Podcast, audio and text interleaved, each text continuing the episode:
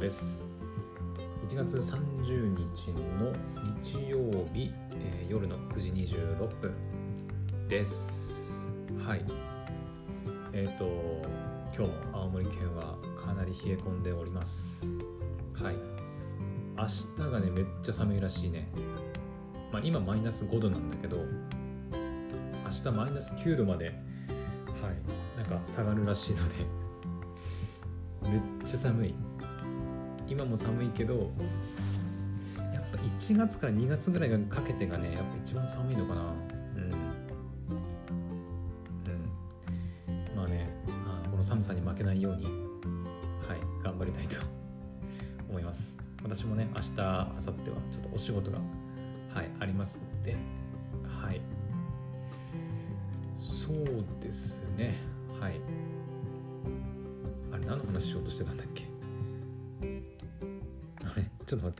あそうだそうだ。違う。えっ、と地球外少年少女の話を今日ははいしようと思います。はい。私はちょっとちょっと天気の話とか気温の話してた。何の話しようとしてたんだっけってちょっと分かんなくなりました。今日結構ねなんかいろいろやったんだよ。ちょっと勉勉強っていうか、うん、あの音に関するオーディオに関する話をちょっとねあの、まあ後で今今度あの皆さんにお伝えしようかなとは思ってるんですけど、まあ、ちょっと音に関する勉強をしたりとかあと、まあ、クドラジの収益に収益化に関するちょっとねことをいろいろ作業したりとかあの、まあ、ツイッター見てくれた方は分かると思うんですけどツイッターのねあのプロフィールだったりちょっと固定ツイートの方はい変えました。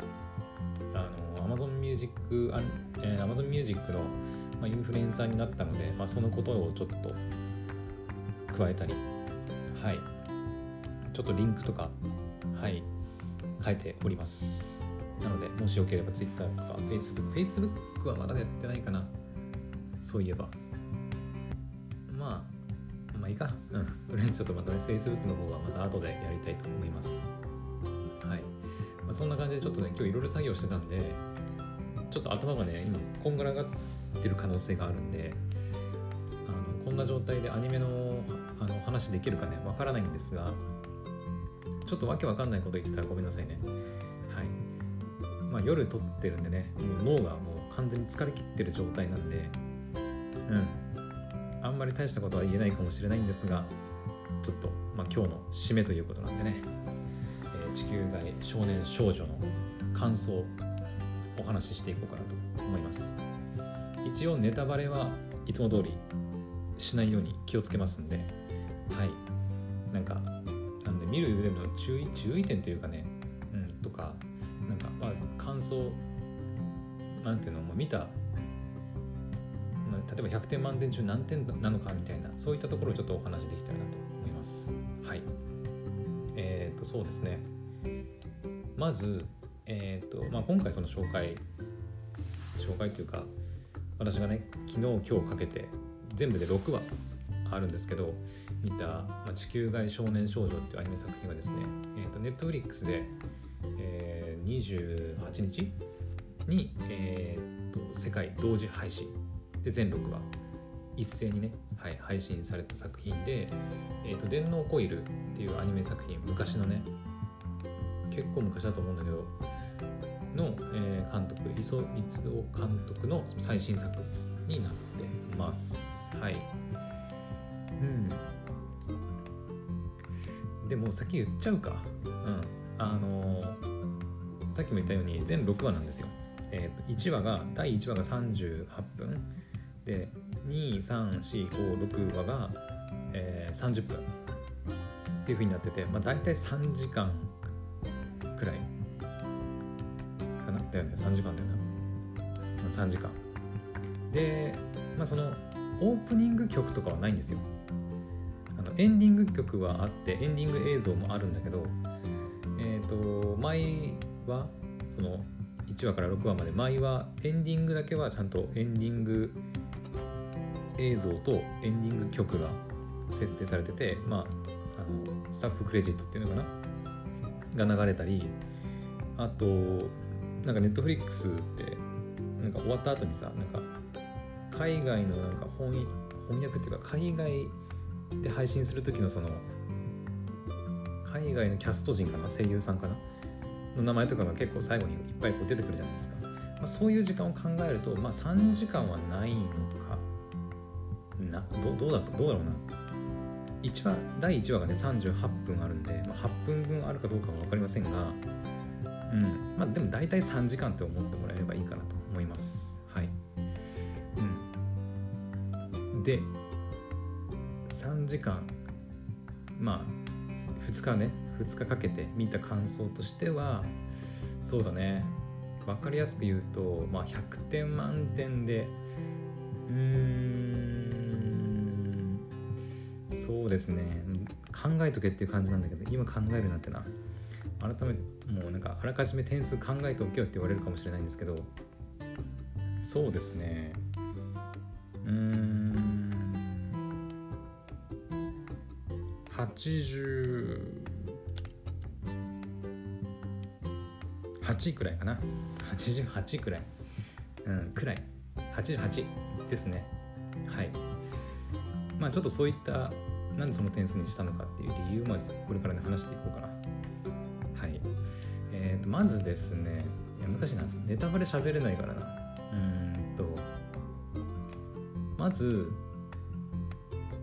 アニメ全体としてはすごい面白かったですはいあの見てよかったなってはい、思いました。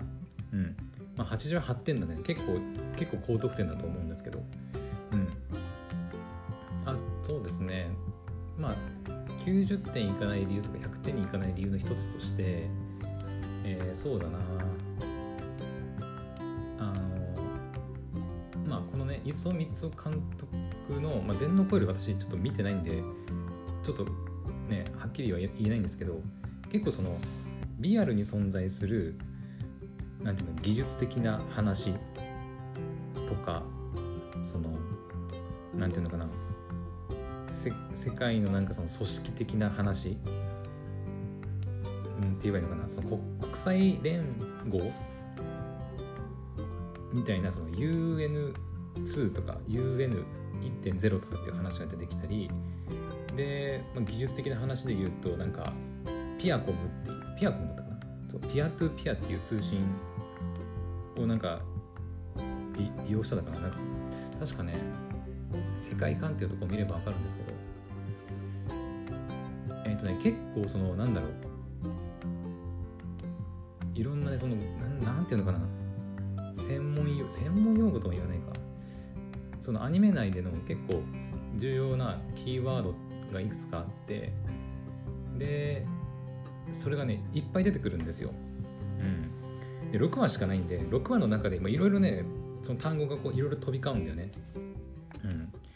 うん、でこの世界観っていうその公式ホームページに行くとねまず小京宇宙ステーション安心、まあ、これはまだ分かりやすいかなと思います。ルナティックっていうのが出てきてルナティックセブン事件とかあとセブンポエムとか UN2.1 とかね知能リミッターとか。あとはまあ Google をもじったような Deagle とかね、うん、ムーンチャイルド低軌道宇宙さっき言ったピアコム、うん、ピアツーピアという技術を基礎に普及している架空の技術、まあ、Bluetooth とかブロックチェーンに近いみたいなことが書いてあったりあとスマート。かね、まあ、手手袋みたいななんかなんかその手の甲にこうなんかスマホみたいな画面がこう映るみたいなねデバイスがあったりしてまあそのこの手の何て言うのかなガジェットとかそういう SF サイエンスフィクション系の話が好きな人からしたらあなんかこのリアルな部分とあのフィクションの部分っていうのかなこの前の磯光夫監督のなんかインタビューでも言ってましたけどその完全なるリアルな未来予想ではなくてそこにプラスしてフィクションを加えることでこうアニメとしてやっぱ面白くなっているんだというふうに言ってたと思うんですけどまさにそんな感じであのリアルに存在するような、まあ、さっき言った UN2 とか、まあ、国際連合みたいな組織だったりあと NASA も出てきた NASA そう NASA も出てきたかな？とか,、ね、そういった組織だったりさっき言ったガジェガジェットというかねそういう技術的なものリアルに存在する技術的なものにプラスしてそのフィクションの要素を加えることでこう面白くなってるっていうのがあるんですよ。でそういうそのね技術的な言葉だったりあのフィクションフィクションで作られた言葉だったりいろいろね出てくるんだよね。特にね多分第1話見見た状態だとはんってなると思う多分。あの徐々に結構その軽くねその説明してくれるとシーンは出てくるんだけど第1話こう見た感じだと最初あのねん？なななるね。なると思う。多分。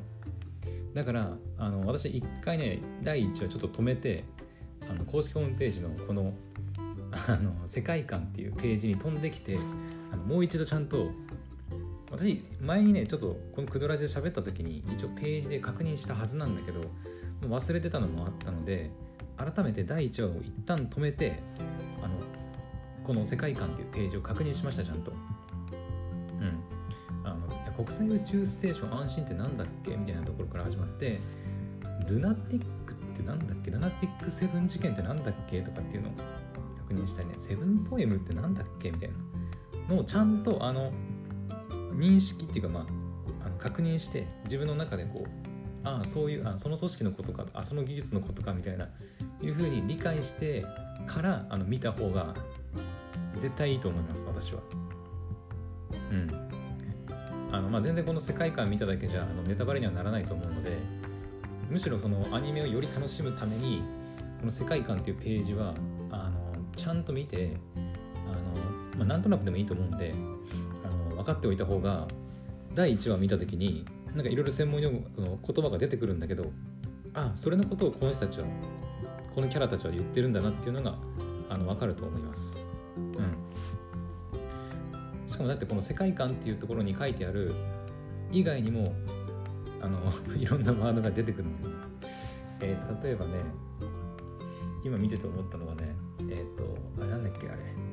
ワードが出てこない名前が。えっとキャラクターの方でもしかしたら言ってるかな。あキャラクターの方もね見てみた方がいいかもしれない。うん。あのキャラクターっていうページ行くとさ、キャラクター紹介大体あるじゃん。アニメの公式サイトとかって、うん、あるんだけどそのページをね見といた方が分かりやすいかもしれない例えば主人公の相模東也っていう男の子がいるんだけどこの子ねなんかその第1話の方からなんか結構何でもねこうカチャカチャカチャカチャやるんだけどこの子何者と思ったんで最初と思って公式サイト見たら14歳の中二病ハッカーらしいんだよねだからハッカーなんだよ。うん。で人類初の月で生まれた子供たちのまあうちの一人でまあなんかいろいろ地球人から偏見。嫌悪。偏見にまあ嫌悪感を抱いてたりとか。でさっき言ったあの世界観っていうところにないワードの一つとして、まあ、インプラントっていうのがあって、うん、結構カタカナ文字多いんだよねだから。横文字っていうのかな。うん、が多くて結構最初そういうカタカナの横文字苦手な人はちょっとうってなるかもしれないけど、うん、多分なんかナノマシン的なものなのかな。なんか脳みそに埋め込まれてるらしいんだよね。うん。確か。そういうインプラントっていうワードが出てきたり、まあ、知能リミッターさっき言ったけどね。うん。だからね本当にこのキャラクターページも見ておくことであのなんていうのかなキャラクターたちが何でその発言をしたのかとかその発言の意味とかも理解しやすくなるんじゃないかなと思います。うん。絶対見といた方がいいね、うん、私ちゃんと全部この第1話は 普通に見始めたんだけど何も見ないで。見始めたんだけどあのねさっき言ったように第1話で途中で一旦ちょっと待ってくれと思ってちょっと待ってくれ。これこれどういうことだと思って旦 その世界観のページとキャラクターのページに行ってそれぞれちゃんとあなるほどあハッカーなのねこの子みたいな感じで。なるほどなるほどって言ってうんで見直しました。第1話途中からねまた。でその後はもう一気にもう見ていくっていう感じだったね。はい。なのであのこれからあの地球外少年少女見る人に関しては、トロダクションはいいかな世界観と世界観とキャラクターはあのチェックしといた方がいいと思います。うん。あの実際に見た時のあの理解度が全然変わってくると思いますね。うん。まだネットフリックスでその自分のタイミングでね一時停止とかできる環境で見るんだったらまあ別にね後で確認すりゃいいだけの話なんだけどこれ映画もあるんだよね。えっ、ー、と1月28日で金曜日前編と、えー、2月11日金曜日後編。まあそれぞれ2週間限定の上映になってて、まあ、今28日から2週間限定で劇場公開もしてるらしいんですけど劇場公開の場合って、えー、と前編後編に分かれてるんでもう1時間半1時間半っていう形になると思うんだけど映画館ってまあ基本的にね一気に流す1時間半一気に流すわけだから、まあ、出られないじゃん。その映画館の中から部屋から。でしかもそのマナーとしてさスマホをいじるのはまあ禁止だし用語とかがよく分かんなくてもそのポチポチ調べるわけにもいかないでしょ？だから特に映画で映画館で見たいっていう人見るっていう人に関しては余計あのこの世界観とかキャラクターの部分はちゃんとチェックしといた方があより楽しめるんじゃないかなとはい思います。はい。まあそんなところですかね。うん。とりあえず。とネタバレなしでいくとな。何が喋れるかな。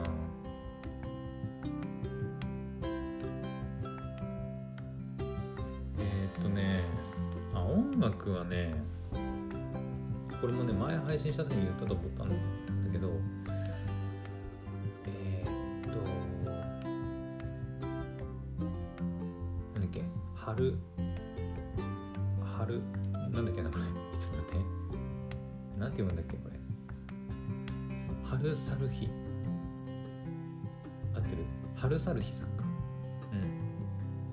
歌う「終わらなかな」っていう曲がえっ、とこの「地球外少年少女」のエンディングテーマになってるんですが個人的にはあんまりなんか別にっていう感じだったかな。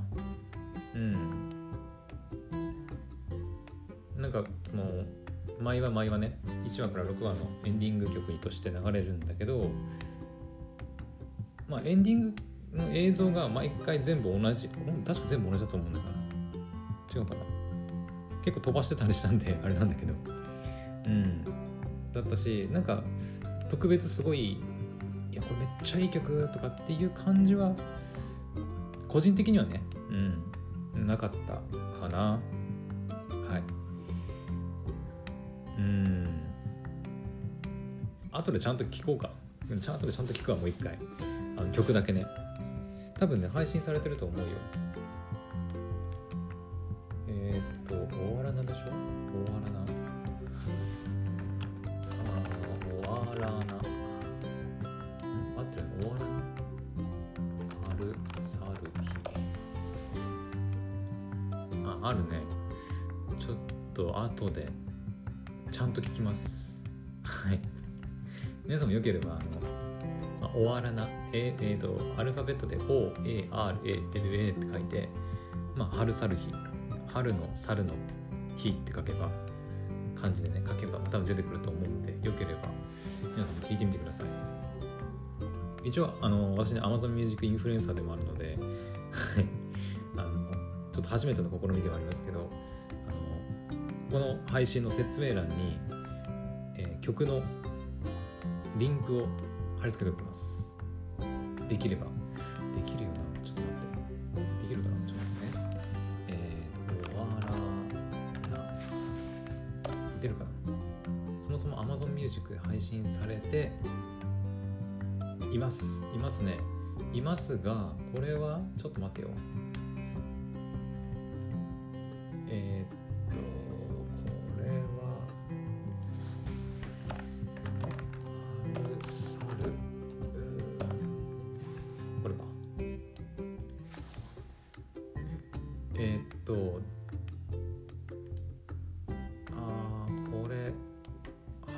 春猿日さんをアンリミテッドにアップデートしないアップグレードしないと聞けない感じかもしかして。ってことはリンク共有したりは私も登録しなきゃいけない感じかなそっか。じゃあちょっと無理かな。ごめんごめんみんな。ちょっとむずむず無理そう。あのまあ今日ねちょっと音音楽っていうか音の勉強してたって言ったんだけどまあちょっと Amazon Music にも関係する話なんだよね実は。うん。ちょっと忙しくてあの結局無料体験まだ登録できてないんだけどあの必ずとやります私。今ちょっとあの結構面白そうなことができそうだ。面白そうなことっていうかあの他のねストリーミングサービスではなさそうなサービスが結構 Amazon Music ではやってるんでちょっとまあ詳しいことは後で、ね、また別の配信で話しますけどあのとりあえず私も登録しますんで、はい、必ず無料体験やりますんで私も、まあ、そしたらね、まあ、また別に別の配信でちゃんと皆さんにお伝えするんでね。うん。ちょっと今回はあのできないんですけどはい。あのサルサルヒさんの「おわらな」も聞いてみてください皆さん私も聞きます。ちょっと今日ね夜寝る前に聞こうと思います。はい。でそうですね。うん。あとそうだな。なんか喋っても大丈夫なことあるかな。キャスト陣に関してはもう全然、まあ、ベテランの方たちばっかりだったしなんか全然そのなんだろうね。なんかなんていうのまあのなんか素人の人がやってるあの演技とかでなんか棒読みだなとかそういうのは全然なかったですよ、うん、もうほぼみんなもうプロの声優さんだったんでもう全然もうそこに関しては問題なかったです。どんどん世界観に引き込まれていきましたね。うん。個人的にはね何話かな。マイリスニューネクストじゃない？ネットフリックスのあれ？あったそうだな。3話くらいから結構なんか345話。うんくらいかな。からなんかね結構どんどんこうろ真実が明らかになっていってこうどんどんなんかえあそういうことだったんかみたいな。ことにねなって結構ね引き込まれてったね。3話目くらいから、うん。まあ、1話2話も全然面白いんだけど、うん。まあ、1話はまだまだっていう感じで2話でこういろいろ物語が動き出すっていう感じだったかな確か。えでも1話でも結構、うん。まあ、後半はねあのいろいろ展開はあるんだけど。はい個人的にはでもやっぱ3話とかかな。3話4話5話くらいであのねいろいろ物語が動いてっておおおおなるほどええー、みたいな。なんかおおお前みたいなさ。ちょっとこれは言えないんだけど、うん。あのまあ、そういうのがあって結構面白く楽しませてもらいましたよ。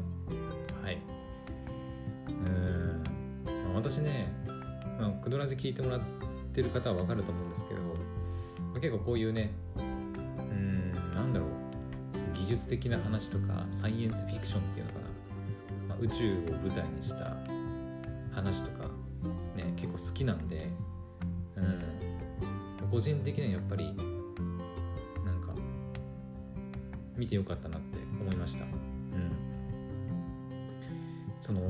ちょうどいい感じになんか、まあ、さっきも言いましたけどねあのちょうどいい感じに何て言うのかなそのリアルな技術とフィクションがうまく混ざり合っててなんか本当にこういう未来来るんだろうなって思わせてくれる、うん、確かに現時点では架空の技術っていう風になってるからまあフィクションではあるんだけど現状では。でもなんか未来的にはなんかまあ本当にそうなるんだろうねっていう風に思わせてくれるなんか作品だったなって思いました、うん。まあ、おそらく電脳コイルもまあそういったところがねあの人気の秘密というか人気の理由だと思うんですけど AR メガネだったっけ？確か、うん、電脳コイルがね。いやなんか電脳コイルも見てみたくなったな。うん。時間があればね見たりできてるんだけどなかなか、まあ、仕事もあったりするんでね。うん。いや電脳コイル気になるな。これ結構多分いると思うんだよ。この地球外少年少女を見てあの改めて電脳コイルをあの見るっていう人多分結構いると思います、うん、電脳コイルっていつのアニメだ？電脳コイルネットフリックスで見れるのかな？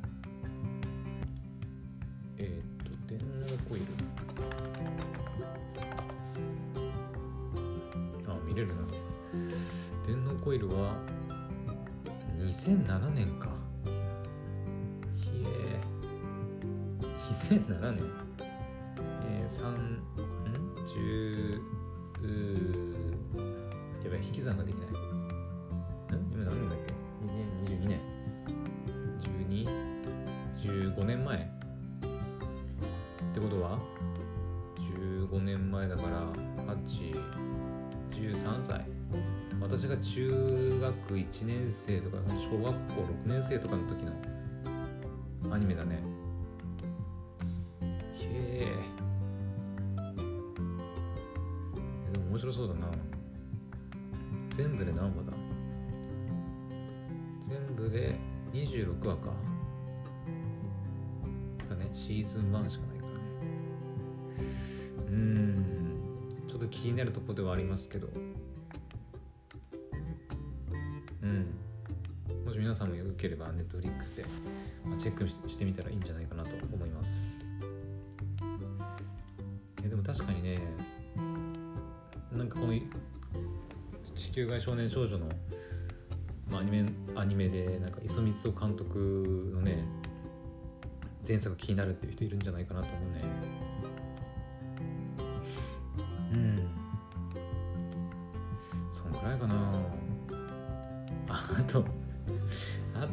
的にちょっと面白いなと思ったのはあのスポンサーではないと思うんだけどあのちゃんと名前が出てるわけじゃないので多分ねそのなんていうのまあキャラクターのねこの「地球外少年少女」のキャラクターのページに行ってもらえば分かるんだけどのキャラクターのね普段着っていうのと簡易型宇宙服と半脱ぎっていうのが見れるんですよ。うん、で最初私もあのアニメ見る前に見た時ななんだろうと思って普段着と簡易型宇宙服と半脱ぎってなんだろうと思ったんだよ。うん。まあ半脱ぎはまあなんていうのかな別にあんまり、まあ、あんま関係ないっちゃ関係ないんだけどこのね簡易型宇宙服っていうのが面白くてあのあの、ね、この簡易型宇宙服ね、皆さんも実際に見てほしいんだけどこれ簡易型宇宙服これオニクロって言うんだよ。オニクロであの、ね、腕のとこと胸のところにあのバッチリねもうあのもうあのあれですよ。ユニクロですよ。分かると思うけど。オニクロって。オニクロオニクロオニクロってもうね腕と両腕ともう胸の心臓の部分にもバッチリ入っててもうねロゴマークもあの完全にユニクロなんですよねもう。あの赤に白文字で。もうユニクロやんっていう。お そらくスポンサーではないと思うんだけどどうなんだろうね。スポンサーだったらちゃんと名前出すのかな。それともなんかちょっとだけスポンサー出してるとかそういうこと？かんないんだけどがっつりねでも「オニクロ」って出ててちょっと笑っちゃいました。うん。ユニクロはついに宇宙進出してあの宇宙服も手掛けるようになったんだとかって思ってね。あなんか確かにありそうだなとか思いながらさ見てたんだけど。ね。今やユニクロはあれか？世界ナンバーワンのファッションメーカーなのかな？確か。違ったっけ？高級ブランドとかもあるのかもしれないけど多分規模的に言えば一番じゃなかったっけ？なんかね。それぐらいすごいユニクロさんですからこれさ何年だったっけ？ちょっと忘れたんだけど。確かに時代設定何年だったっけ？えっ、ー、とね。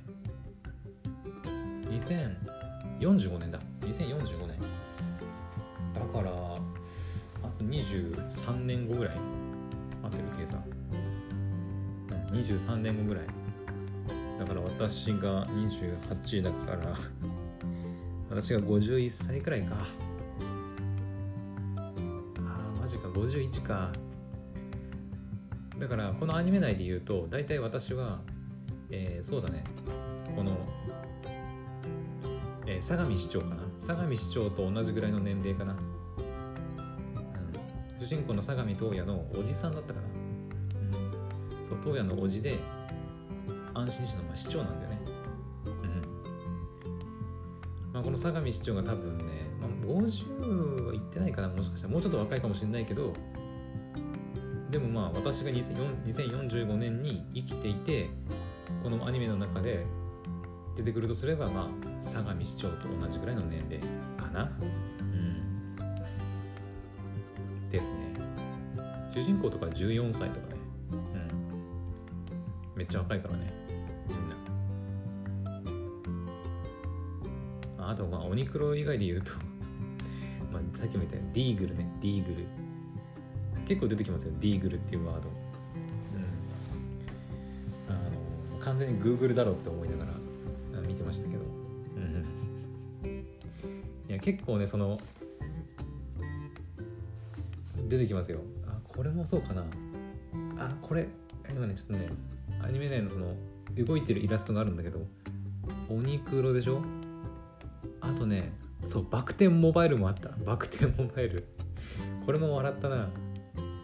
あのー、完全に楽天だろうとか思って見てたね。うん。あとねびっくり電気。なんだっけ？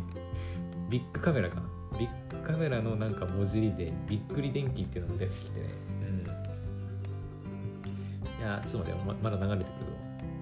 もう一回流れてこいもう一回。もう一回流れてくればもう一回見れるぞ。えっ、ー、とねそう自販機もあってこれなんだセガじゃないな。なんだこれ。ポカリスエットじゃなくてポカリウォーターとかコーラもあったな。そうそう。でリポビタン B とか書いてあるわ。あそう。あできたできた。えっ、ー、とねえー、なんだこれ。これ水野だな。水野もあるな、ディダスか。えこれなんだ？セブンイレブンじゃないな。ななんだ？本のマークとかもそうそう。だからそういうね結構ロゴもあのねこだわってるっていうかそう吉野家そうあったわ。吉野家みたいなやつもあった。あの結構ねそのそのアニメの舞台になるそのなんとかステーション。商業宇宙ステーション安心が、まあ、今回ねのアニメの舞台になるんですよ。えー、っとまあ、世界観っていうページ見てもらえれば分かるんですけど地上から350キロの高さの低軌道を周回する、まあ、いまいちその350キロが低軌道っていう感覚がよく分かんないんだけどもうさ 宇宙規模で言うとなんかまあね350キロの高さ高さっていうのかな？もう宇宙に飛び出してさ。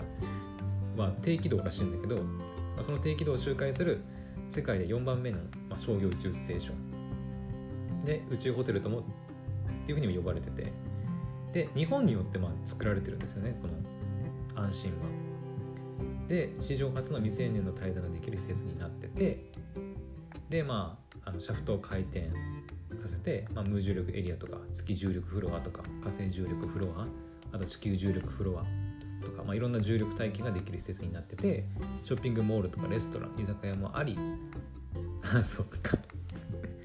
そうカニの養殖も行われててえっ、ー、とですねこの世界観のページの安心のやつじゃ分かんないかもしれないんだけどあのカニ道楽多分カニ道楽。カニ道楽のカニなんかもねその宇宙ステーション安心に設置されてて分かりますよね。あのカニ道楽。のカニ。多分カニ道楽だと思うんだけど。食べたことないからな。カニ道楽といえばあれでしょ？カニだよね。あの動くやつ。そうあのお店の看板っていうかの上にも乗ってるあれ。あれがそのままあの安心にくっついてるような感じではい。あのカニの養殖もやってたりします。でなんか一部建設中のエリアもあったりあとね過剰ともされる安全設計が売りって書いてあってで現在はディーグル社に買収されて民間で運営されてるっていうふうに書いてあります。はい。でねあの、まあ、さっき世界観とかあのキャラクターの設定の部分ちゃんと見といた方がいいよって言ったのはあのさっきねあの過剰ともされる安全設計が売りって書いてあ書いてあるって言ったじゃないですか。うん、あのねこの辺の伏線伏線っていうかね言ってることちゃんとね物語内でなんか、うん、回収されます伏線として。うん、なぜあえてその過剰ともされる安全設計がまあ売りだっていうふうに書かれているのかっていうのもちゃんとね意味が意味があるというかあ物語内でちゃんと触れてくれてるのでその辺もなんか見た方がいいんだよ読んでた方がなんかなんか楽しめるのかなと思いましたね。うん。あのまあね日本によって作られてるっていうのもあって 要はジャパンクオリティっていうのかな。うん。ね日本の製品はその質がいいとかって、まあ、言われたりしますけど、まあ、そういうのがもうあのアニメ内でもちゃんと反映されてて、まあ、国際あ、うん、安心は、まあ、安全設計がまあ過剰にまあなんだろう作られているみたいな設定になっています。はい、本当にねあこれ以外だと個人的に面白いなと思ったのは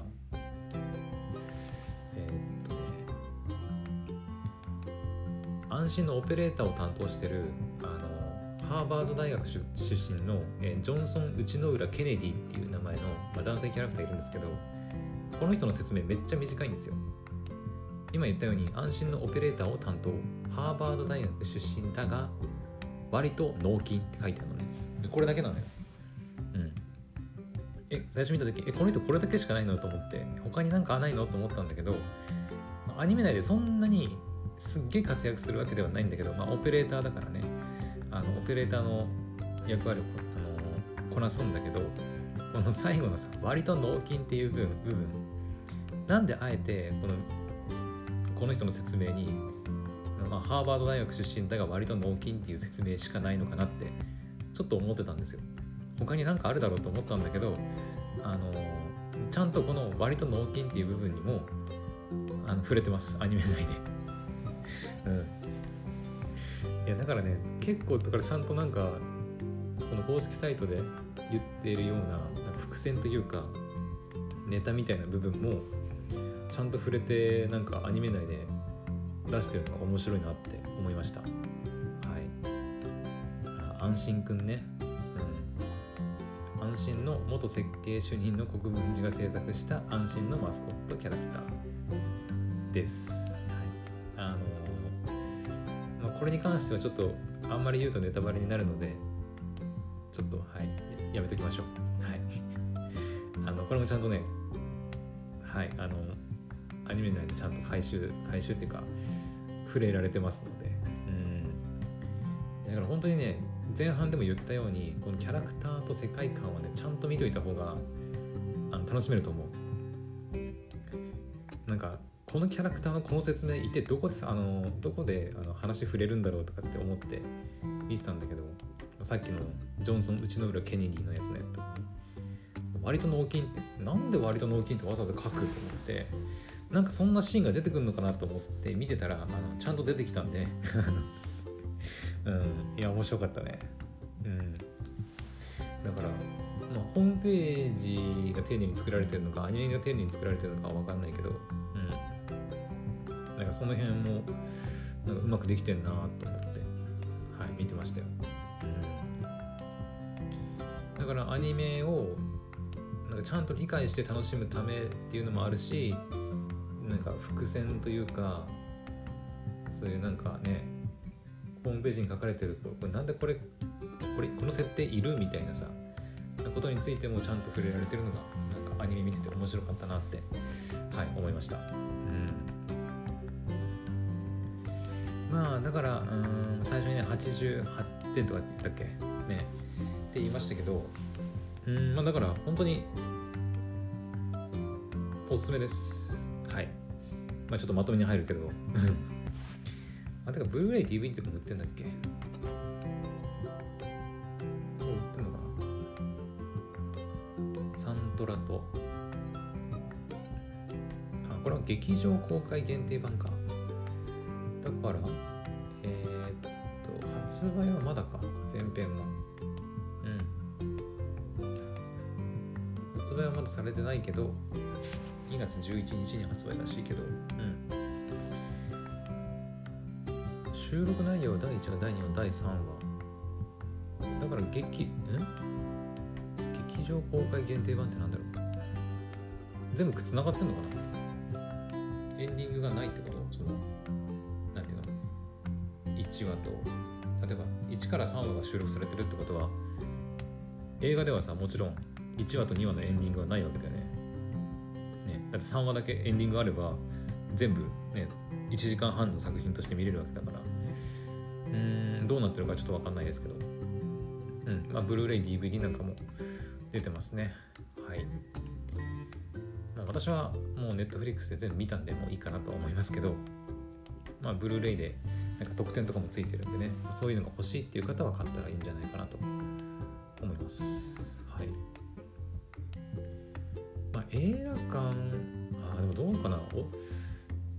音とかねあんまり気にしてなかったけどやっぱちな確かにあのアクションシーンというか結構ね爆発シーンがあったりとかこうなんていうのかな。確かにそう考えると映画館で見るのも結構面白いのかなと思っちゃうね。うん。個人的にやっぱ映画館で見るメリットってなんだろうなってちょっと考えたりすることあるんだけどだってさお金払うわけでしょ？まあネットフリックスも払ってるけどさお金もまた別途払ってそのなんていうの一時停止もできない空間に一人じゃない他の人と一緒に見なきゃいけないって空間なわけじゃないですか映画館って。当たり前だけど。ね。まあなんかちょっとトイレ行きたいとかも時も一時停止できないしね。なんかえこの設定どうだったっけとかって確認した時もできないわけじゃん。うん。だからそれなのにあえて映画館で見るメリットって何だろうって思う考えるとやっぱりまあでかい画面で見れるっていうのと個人的にはやっぱり音かなと思ったりするんだけど。うん。音ね。だからなんだろうこういう爆発というかアクションシーンがあったりする作品こそやっぱり映画館で見るべきなのかなとは思いますけど今回の地球外少年少女はどうかな、うん、そんなになんか音ドーンみたいなドガーンとかっていう感じではなかったと思うんだけど、うん、意外と静かな感じだったかな。うん。だから個人的には映画館で見るメリットはそんなにないとは思うかな。うん。人によるとは思うけどもちろん大画面で見たいとかさその映画館の空気感が好きとかっていう人もいるんであの一概に映画館がダメってわけじゃないとは思うんだけど私もね、まあ、映画館自体は好きだし私も。はい、うん、アクション映画とかねあの音が特にとあの激しいやつとか好きだしね。うんだからまあ自分がなんかその映画館で見たいって思うんだったら見に行ったらいいんじゃないかなと思いますね。あでもそっか音だけじゃなくて今回その宇宙が舞台だから余計面白い。あでも宇宙の歌うつってもなでもうん。どうかななんかその海外のなんか洋画とかでさ宇宙のなんか惑星のどっかにき去りにされたみたいなああいう映画だったら、ね、でかいスクリーンでさド派手な演出とかで見たら面白いのかもしれないけど今回その一応舞台その国際国際じゃないなんで国際って言っちゃう宇宙ステーション安心の中になっちゃうんだよね。うん、その宇宙的な話も出てくるし宇宙の外でなんかやるシーンとかもあったりはするんだけど基本的にはその安心の中でいろいろあの物語が描かれる感じになるからそういう意味ではまあなんだろう。ちょっとインパクトは映画館で見た時のインパクトはちょっと足り足りないというか物足りなく感じるかもしれないね。うん。まあそんな感じかな。はい。というわけであの、まあ、映画はねうん。まあ見たい人は見に行ったらいいと思いますよ。はい。2週間限定なんでそこだけは注意かな。うん。前編が28から11までだったっけ？10日までかな。うん。で後編が11からやるらしいんで。あでもそっか。映画館で見たらあれか。なんていうの？特典特典がもらえたりするのか。うんうん。あでもねもう一つは思った。さ忘れてた。これだけは言いたかった。あのねこの88点にしたもう一つの理由はあった。忘れてたわ。えっとネットフリックスのあの画質悪くなる問題。あれあれダメよマジで。マジでネットフリックスさんなんとかしてくんねえかな本当に。あのねやっぱり途中でね画質悪くなるんだよね。うんまあ私土日に見てたっていうのもあるのかな。パソコンで有線でネットネットつないでネットフリックスね見てるんですけど、とウェブのブラウザ版 Chrome で見てます。なんか Chrome の相性が悪いんかな。いや本当にねそこだけはあのネあのアニメ自体は何も悪くないんだよ本当に。ネットフリックスの問題だと思うんだけど。うん。なんでこんな画質悪くなるのっていうぐらいまあ悪くなってましたね。そこだけかな。全編ちゃんと綺麗な状態で見れたらもう90点上げてもよかったかなと思いますね。うん。まあ、ネットフリックスで世界同時配信だからこればっかりはネットフリックスの影響を受けて点数下げられてもしょうがないかなと思います、うん、他の配信サイトでもうやってて他の配信サイトだったら例えば UNEXT とかアマプラだったら高画質で見れるっていうんだったらそれはもうそっちで見ればいいだけの話だから全然あの点数関係ないとは思うんだけど。うん。ちょっとね。うんこのネットフリックスの画質悪くなる問題に関してはマジでネットフリックスさんが何も対策してないっていうのがちょっと考えられないんだよな。なんだろう私の環境が悪いのかな。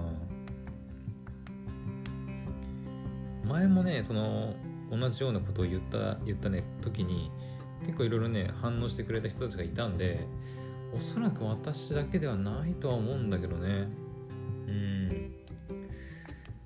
スマホで見たら違うとかあんのかな？なんかスマホの方が意外と画質悪くならなかならないとかありそうじゃない？なんか。ね。もう今はスマートフォンファースト。スマホファーストだからさなんか何でも。なんか新しいサービスとかなんかねアップデート入れるってなったらまず一番最初にやるのはまあスマホだよね。スマホのアプリ。なんでかっていうとみんな使ってるから。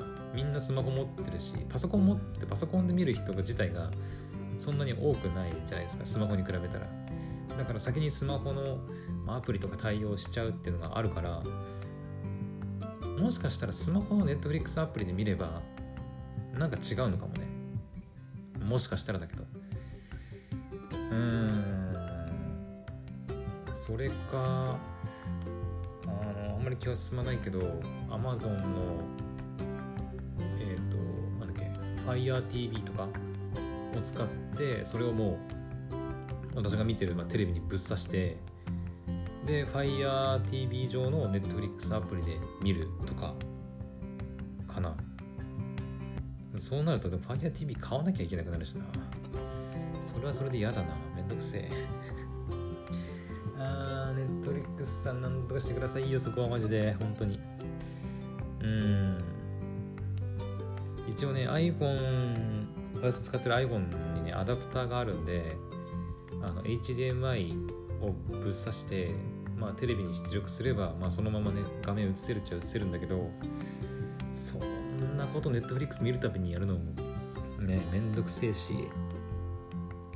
いやほんとなんか解決策とかね知ってる人いたら教えてください。うん。まあ私がどうにかして治る問題じゃないのかもしれないしね。本当に。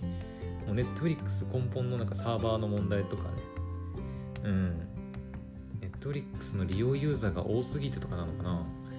やっぱ時間帯とか。やっぱり平日のなんか真っ昼間に見た方がいいとか。あんのかな？うん。ネット回線もバリバリ動いてんだけどねだって。ダウンロード360とか350メガ BPS とか出てるんでもう全然速度的にはもう全然問題ないと思うんだけど。うん。昔はね UNEXT もそういうのがあったんだけど動画始まった最初だけ画質悪いとかあったんだけど私が UNEXT に意見を送ったら直ったりとかねしたんだけど そう、うん、でも Amazon アマプラもね全然ないしもうずっと高画質で見れるし UNEXT も。だから Netflix だけなんでこんな画質悪いんだろうっていうね、うん、ことなんでおそらく Netflix 側の問題だと思います。はい。そう私は勝手に思ってるけど。なのでこれもし聞いてくれてる Netflix 関係者の方がいたらマジで直してほしい。うん。あの今ねからかい上手の高木さんもね見てるけどやっぱりね第1話の時は全然問題第1話で問題なかったって言ったんだけどあれ以降ねやっぱねダメだね。画質悪くなる。やっぱり。ダメ。もう本当に画質悪くなっちゃうんだよ。見れないっていうレベルではないんだけど明らかねもうなんか文字潰れちゃってるもんだって。うん。もうエンディングロールっていうのエンディング映像とかで流れてくる。エンディングのスタッフのスタッフとかキャスト陣の名前がねもう文字潰れてんだもん。あれダメよね。うん。ダメ。ネットフリックスさんお願いします。頑張ってください。はいというわけであのちょっと後半後半っていうかあの後半の後半なんだけど。最後の方ちょっと全然地球外少年少女と関係ない、まあ、ネットフリックスに対する不満になってしまったんですけどまあ、地球外少年少女自体は、まあ、さっきも言ったようにあのすごい面白い作品だったんであのネットフリックス契約してる方はネットフリックスで見てみたらいいし、まあ、映画今全編が公開されてるんで映画館で見たい方は映画館で見ればいいしはい。よければチェックしてみてください。うん。ネットフリックスのあのー、画質悪くなる問題がなければ、うん、90点です。はい。へえうんなんかやっぱね映画館で見た見る価値あるかもしれない。うん。映画館映画館で画質崩れることはまずないと思うから。うん。なのでまあちょっとね、まあ、55分か。ちょっと長くなったけどファンになる。やばい。喋りすぎた。こんなに喋る予定ではなかったんだけど30分くらいでね終わる予定だったんだけど。はい。また長くなってしまいましたが、まあ、今日のところはこれでおしまいにしたいと思います。それではまた明日の配信でお会いしましょう。おやすみなさい。バイバイ。